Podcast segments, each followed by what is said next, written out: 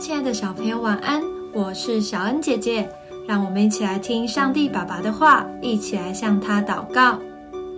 希伯来书十三章十五到十六节，我们应当靠着耶稣，常常以颂赞为祭献给神，这就是那承认主名之人嘴唇的果子。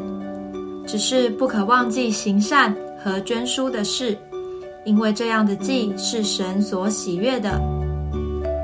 今天的经文提到了献祭，因为从前的以色列人会用献牛羊的方式来敬拜神，而作者在这里提到，身为新约的百姓，我们也要献祭，不过不是物质的东西，而是献上颂赞。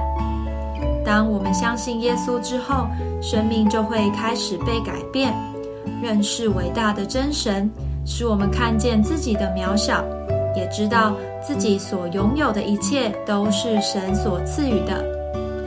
我们就会越来越谦虚、感恩，时时向我们的神献上赞美来敬拜他。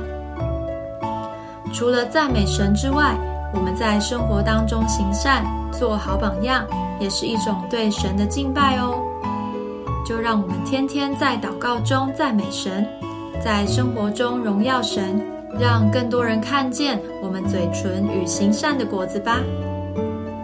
我们一起来祷告：亲爱的主，谢谢你让我知道，感谢、赞美与行善就是敬拜你、荣耀你最好的方式。求主帮助我，天天靠着你献上赞美。感谢的祭，结出嘴唇的果子，使人得到帮助，使你得到荣耀。奉主耶稣基督的名祷告，阿门。